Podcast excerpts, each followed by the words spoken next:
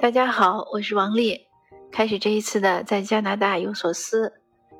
现在呢是二零二三年一月初，我很高兴呢这两天收到有一些听友给我发的喜马拉雅给他们发的年终总结。那在他们这个美丽的年终总结的小图片上呢，显示我们这个小栏目在加拿大有所思呢。是，比如说是培养陪陪伴他们最久的呀，或者是听的时间最长的呀，呃，就是累积时间最多的呀，怎么怎么样的这样的一种，呃，我认为是一种荣誉吧，呃，我很开心，因为呢，大家能听呢，证明至少我没有我说的没有都是废话，对吧？所以还是有用的话，呃，那我就很高兴这样的分享能给大家带来一些，呃，小小的一些收益。嗯，一些帮助啊，怎么样？我觉得很开心。那其实对我自己呢，也是有很大的帮助。呃，我这个做喜马拉雅分享呢，应该算起来是三年了。前两天在美国的时候，我其实很想，呃，也收到我的就是创作者的年终总结，这样呢，我觉得我能有一些数据来说，但是没收到，因为我真正开始这个栏目做分享的时候呢，呃，就是从当时二零二零年一月份在美国。因为当时呢时间比较闲，所以有机会，呃，做一些就想到做喜马拉雅分享，这样就开始。刚开始呢是说我的文章，呃，想读文章呢不太像话，所以就看了文章，自己把文章的意思呢，呃，说出来。后来呢有一天，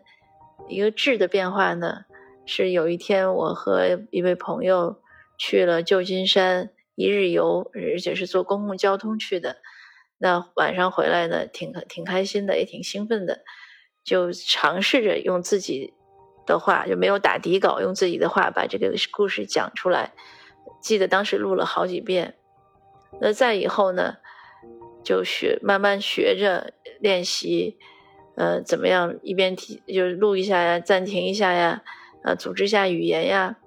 嗯，去一些语病呀，包括去一些语气词啊，就是一点一点这样。那我觉得。这三年呢，进步还是很大的，特别是对我的一些就是演讲、呃脱稿、呃或者即时即兴的发言，这些都有很大的帮助。当然还是呃不够，因为有的时候开会啊，我觉得我讲话的时候还是会语无伦次。呃，那一除了语言方面的锻炼呢，呃，更多的是对自己观念的提观念的提炼。当我要跟听友们分享一些事情，分享一些看法的时候，你首我首先就任何人其实都是这样。你要给别人讲一个事情，你首先要能把这个事情描述清楚。那你要想分享一个观念，你首先自己要把这个对这个观念要有一些，呃，至少是一些相对深入的思考吧。否则你这个观念说出来，自己都听听了都不能相信，这个也就很难去分享。这个道理其实和写文章是一样的，所以我一直鼓励大家都动笔，无论你是不是想发表，你都要写。因为常常我们会觉得想的特别好，觉得这事儿就应该是这样，可是你一动笔的时候发现，哎，不对，好像写写出来不是那么回事儿。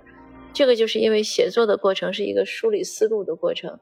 所以我们如果能，呃，对很多自己的想法呀、一些事情的描述能写下来，是会有帮助。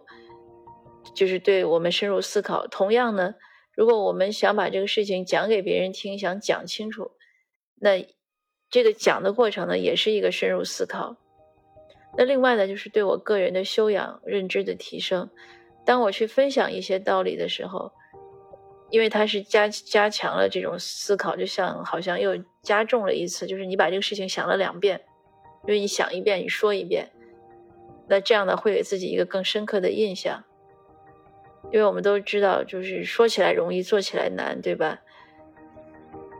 但是如果我们这个事情、这个观念，我们自己有很深刻的印象之后，我们也会也，因为你讲出来了嘛，又是在对对公众讲，那对自己就是一种激励，那也能触动我去把一些事情做好。那同时呢，这个讲的过程也是一种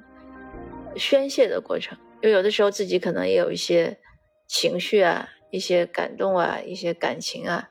来把它讲出来呢，也是一种释放的过程。总而言之呢，嗯，我觉我很喜欢做喜马拉雅这个分享，它同时呢也在 Podcast 有，所以如果有的朋友你喜马拉雅尤其海外的一些听友，喜马拉雅可能不太好用的时候呢，你也可以用 Podcast，呃，他们应该是一个联盟状态，就是说我在大家在感谢我能陪伴大家的同时，我也感谢大家的陪伴，并且呢也是一种相互受益吧。像有的听友讲说，哎，你的什么观点对我有很有帮助？那因为你们的倾听，才让我能一直把这个栏目做下去。那这个做的过程中呢，我也是一个最大的受益者之一，所以也谢谢大家。最近这几天呢，应该最近这一段时间来呢，都在忙我们一月十二号的那个 Fundraising Gala，就是我们的反歧视的年度的公益筹款晚宴。这次晚宴呢，到目前为止看起来还不错，因为这个支持的力度，社区啊、社会支持的力度确实很大。呃，一方面，比如说很多机构、公司、社团组织踊跃的买桌，因为我们晚宴嘛，就要有一个买桌的这个这个，你才能要有人来吃饭才是个晚宴嘛。然后买桌呀，呃，我们也有一些需要一些礼品赞助啊，需要一些拍卖。很多人也踊跃的捐献给我们，当然呢，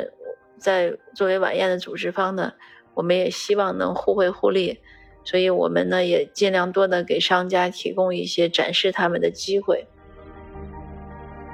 那有一些社区的朋友呢，有一些社团的朋友呢，说要送给我们一些纪念品呀什么，我们也很感谢。还有呢，很多政府官员呢，也在。积极的参与，刚开始我们发出去的邀请函呢，就开始有人回应。那最近这两天呢，也可能是因为晚宴临近，回应的人越来越多，都有一点应接不暇了。那有些听友、有些朋友，也就是我们的这些参与买桌的这些，我们叫联合主办方，因为每一个参与者呢，其实都是大家在一起主办，没有这些参与者呢，这个活动是办不起来的。所以这样我们就有一个联合主办方的概念。那有一些联合主办方呢认为说，啊没有必要去那么突出官员，为什么要叫他们来？叫他们来呢不是为了突出他们，呃从我们来讲，从我自己来说呢，我想希望官员来的越多越好，并且希望他们官员呢不要自己坐在 VIP 桌，而是要聚集要分散坐在每一个就社区的这些联合主办方的桌上。因为这样，他们才能了解真正了解社区，了解华人社区，让认识更多的华裔。那我这样的目的呢，就是希望他们能了解我们，我们同时呢，对官员也有一些了解和认识接触。一方面呢，是破除有一些社区民众呢觉得，哎，官员很了不起，高高在上，我们要怎么怎么尊重他们？呃，这个呢是没有必要的，因为在加拿大呢不是这样的概念。另外一方面呢，也是破消除这样的陌生感。那也希望呢，能触动我们社区以后更多的呢，能积极的和政府去接洽，包括表达一些诉求呀，表达一些愿望的时候，掌握一些在西方，尤其在加拿大通行的一些接洽沟通的方式，这个很重要，因为这个有了正确的方式，才能有一个彻比较。容易的交流，那也希望这些政府官员呢，因为他们都是 lawmaker，他们是制定法律的人，希望他们了解到我们目前的一些状况，比如说新冠歧视呀，或者有基于一些意识形态的冲突，呃，一些不当的媒体的宣传给华裔社区带来的一些不必要的麻烦呀，希望他们了解这种状况，了解华裔社区的。呃，就是我们这个社区真真正的一种生态吧，是什么样？是不是像他们有些人的偏见和误解那样？那基于这些想法呢，我们广泛的邀请三级民选官员，市市一级的、省一级的和联邦一级的，希望他们呢能切实的走入到华人社区中。当然，晚宴呢，我们也有一些文艺节目，但不是特别重主要的。呃，重要的还是官员讲话了，我们邀请学者发言，嗯，还有一些礼物的赠送，呃，我们也准备了大量的抽奖的礼品。我刚才讲，因为我们这些商家的赞助，就是希望能让每一个来的人呢，既能有一些理论上的收获，认知上的收获，而且呢，也能获得一些礼物，开开心心的走，嗯，满载而归吧，不要空手而归。那忙这个晚宴呢，占据了我大量的，可以说是全部的时间。那除了吃饭睡觉，基本都是在这个事情上。那这个是这个晚宴呢，一月十二号举办，我也预祝他能成功，并且希望呢，能通过这个晚宴呢，给自己和给社区呢带来一些思想上的一些收获吧，和一些进步。那在分享的最后呢，还是想再次感谢大家，谢谢您的陪伴，也希望我们能一直陪伴下去。我们下次见。